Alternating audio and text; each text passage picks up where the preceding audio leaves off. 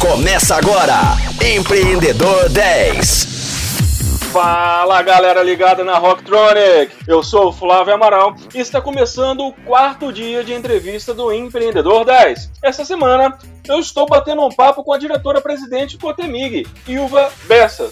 Ilva, ao longo dessa semana falamos sobre o trabalho que é desenvolvido pela Cotemig no fomento ao surgimento de novas startups. Quantas equipes já passaram por esse processo de pré-aceleração da Cotemig Startups? Qual é o impacto desse programa, não só para o ecossistema mineiro de inovação, mas eu entendo que é, o impacto é nacional.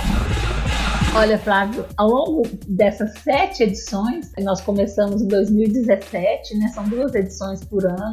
Nós já aceleramos aproximadamente 240 startups. Então, nós temos a, a grata satisfação realmente de estar contribuindo para o ecossistema é, de Minas Gerais com essa, essa pré-aceleração, essa formação empreendedora de inovação no mercado mineiro. São 240, aproximadamente 240 startups pré-aceleradas. E além de acelerar essas startups e projetar para o início dessa carreira né, no, no, mercado, é um grande aprendizado também do ponto de vista de empreendedorismo, né? Conta para a gente um, um, pouco assim como que esse conhecimento é disseminado, como que é quase que um, uma capacitação em empreendedorismo as pessoas saem com conhecimento sobre a evolução do negócio, né? É muito interessante essa cultura startup, né? É uma, uma quebra de paradigmas, vamos dizer assim, o modelo. Tanto é que tantas empresas grandes têm investido em startups exatamente por isso. É, um, é uma mudança na mentalidade, né? Então, independente de estar no início do, do período de edição do programa, é constante o nosso trabalho para geração de conteúdo sobre empreendedorismo, sobre inovação. Nós promovemos conexões entre empreendedores, empresas, entre startups, entre investidores. Temos investidores sempre visitando, ajudando.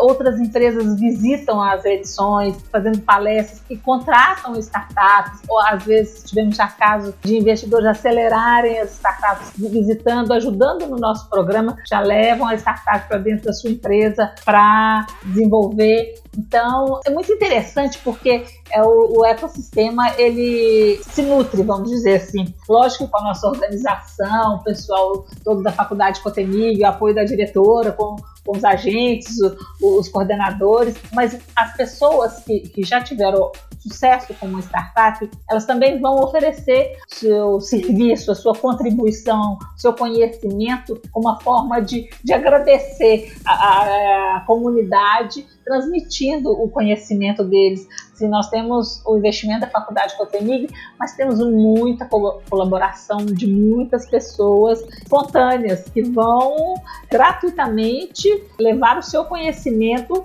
ajudando as outras pessoas que estão querendo empreender, querendo colocar em prática uma boa ideia é, é uma, uma, quebra de paradigma. Nós estamos vivendo ultimamente uma mudança muito grande no comportamento social com essa pandemia e com essa nova forma de viver. É, com todas as limitações, com todas as restrições e ao mesmo tempo com esse universo fantástico que a internet nos dá, nos propicia. E uh, o ensino, né, é, há muito tempo, ele vem sendo muito criticado pela sua forma, sua formatação de compartilhamento de conhecimento. Né, que há muito tempo se transmite o conhecimento da mesma forma. E como que você enxerga esse novo momento em que os professores estão, né, muitos deles estão aprendendo a lidar com esse novo, com esse novo normal, né, com essa nova realidade, e muitos alunos também que não tinham essa possibilidade ou essa experiência de adquirir conteúdo da escola né, ou da faculdade dentro de um, de um ambiente totalmente digital. Essa quebra de paradigma, porque veio a EAD, né? Que é o ensino remoto, mas é normalmente uma aula gravada e que as pessoas confundem com o que está acontecendo agora. Hoje nós temos uma aula remota, online, o professor online, conversando com os alunos em casa, dando a aula online, diferente de uma aula EAD, uma aula remota. Eu acredito, e tem né, estatísticas, ontem mesmo estava lendo o censo da educação superior, o ensino à distância está crescendo muito no Brasil. Pelo próprio deslocamento, vários fatores, as pessoas no interior com a internet que possibilita isso, né? É, a chegar o ensino, a cultura. Então, eu acredito que no médio prazo é uma tendência ao ensino híbrido, parte presencial, porque especialmente no nosso caso, né, que nós somos da área de TI, então temos laboratórios específicos, IMEC, laboratórios de robótica, de, de montagem de computadores. O aluno vai desmontar um computador em casa para aprender na prática, né? Não tem um iMac em casa para o aluno para aprender, para programar para o iOS. Então, assim, vai precisar do presencial, mas muitas aulas não vai, não vai ser de imediato no ensino médio, em técnico, mas no ensino superior eu acredito que vai ser muito mais rápido essa tendência ao híbrido, porque os alunos acostumaram também, de certa forma, principalmente no ensino superior, estão sentindo muita falta, nós também estamos sentindo muita falta do convívio, né? A escola é viva, né? Com os alunos, com os professores, mas muito conteúdo poderá ser híbrido. Você vê quanto nós aprendemos, quantas lives nós assistimos, quanto conteúdo né, presos em casa por força da pandemia nós aprendemos. Nunca estudamos tanto, nunca assistimos tanta live como nós vimos nessa pandemia. Então, há um ganho de tempo em relação ao trânsito, que as pessoas vão mudar. No infantil não é possível, no fundamental é difícil, mas no ensino técnico, no ensino médio, no ensino superior, é uma queda de paradigma. E, e essa pandemia acelerou assim, assustadoramente o uso da tecnologia, a mudança de, de postura entre aluno e professor.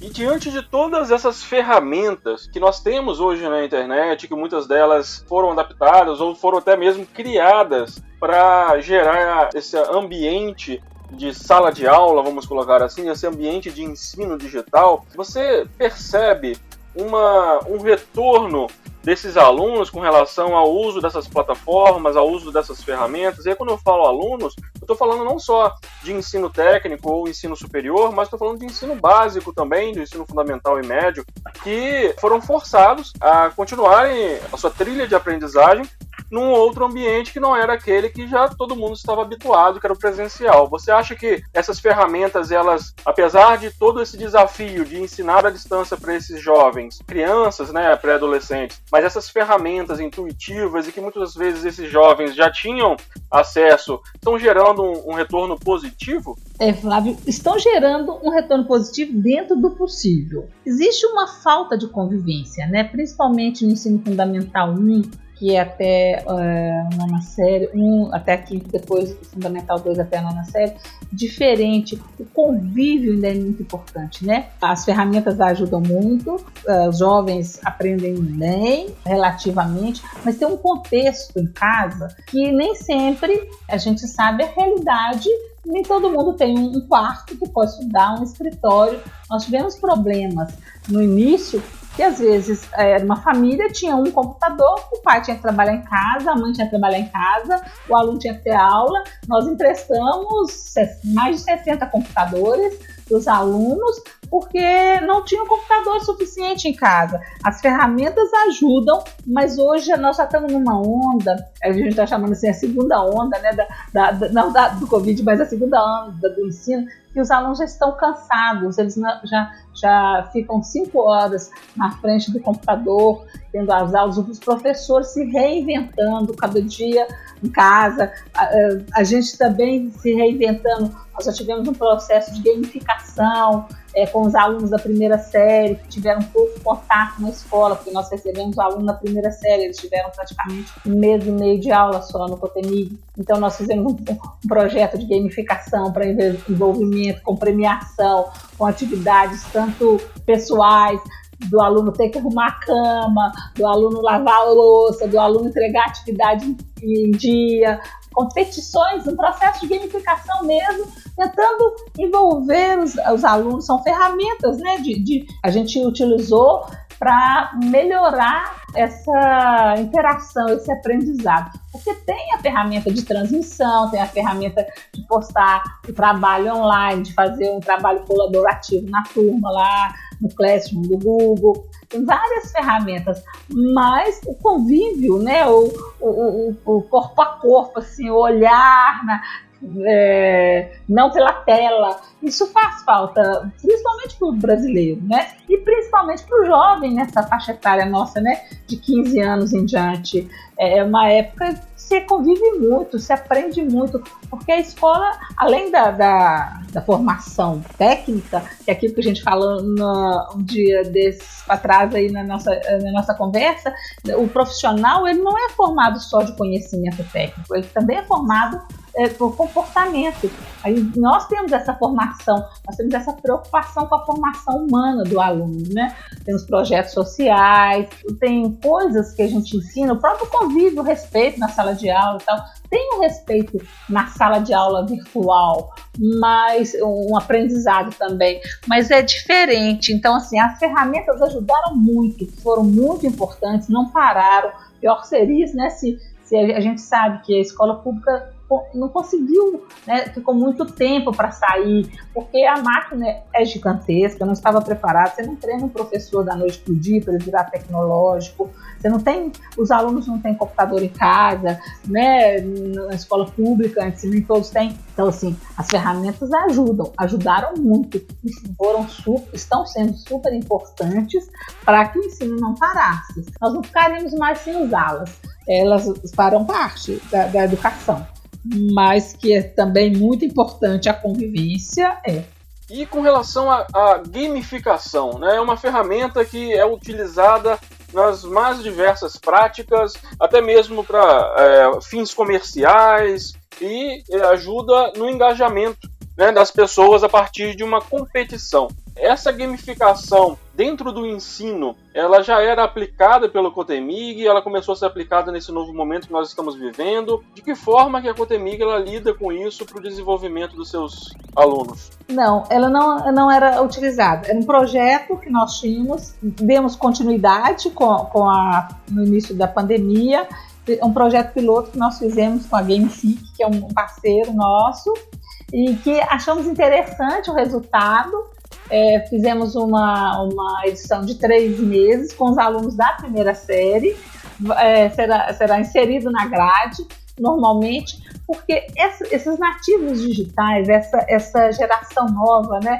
que já nasce com, com o celular na mão, é, e eles tão, são muito estimulados com jogos, com, com premiações intermediárias, com ganhos em etapas, eles são muito motivados pelos desafios, né? E a gente busca uma forma de ensinar que envolva é, os alunos, porque ensinar como era ensinado antigamente, essa geração já não tem essa paciência mais. É muito difícil para o professor prender tanto tempo a atenção do aluno com, tantas, com tantos dispositivos, né? com tanta cor, com tanta informação, com tanta, tanto vídeo o tempo todo. Então é um projeto que veio para ficar, é uma metodologia, né? tem, tem toda uma, uma metodologia por trás de premiações, de ganhos temporários ou não temporários, escalonáveis, vamos dizer assim. Então, veio para ficar. Nova concepção do novo ensino médio, nós estamos já começando um projeto de vida. As turmas de segunda série também já têm um projeto de vida. E para o aluno com 14, 15, 16 anos, pensar no seu projeto de vida, né? Pensar no, no, empreendedorismo, pensar eh, o que, ele vai, o que ele quer fazer quando ele terminar. Então, assim, não é só mais o conteúdo. Isso o novo ensino médio já está prevendo isso, né?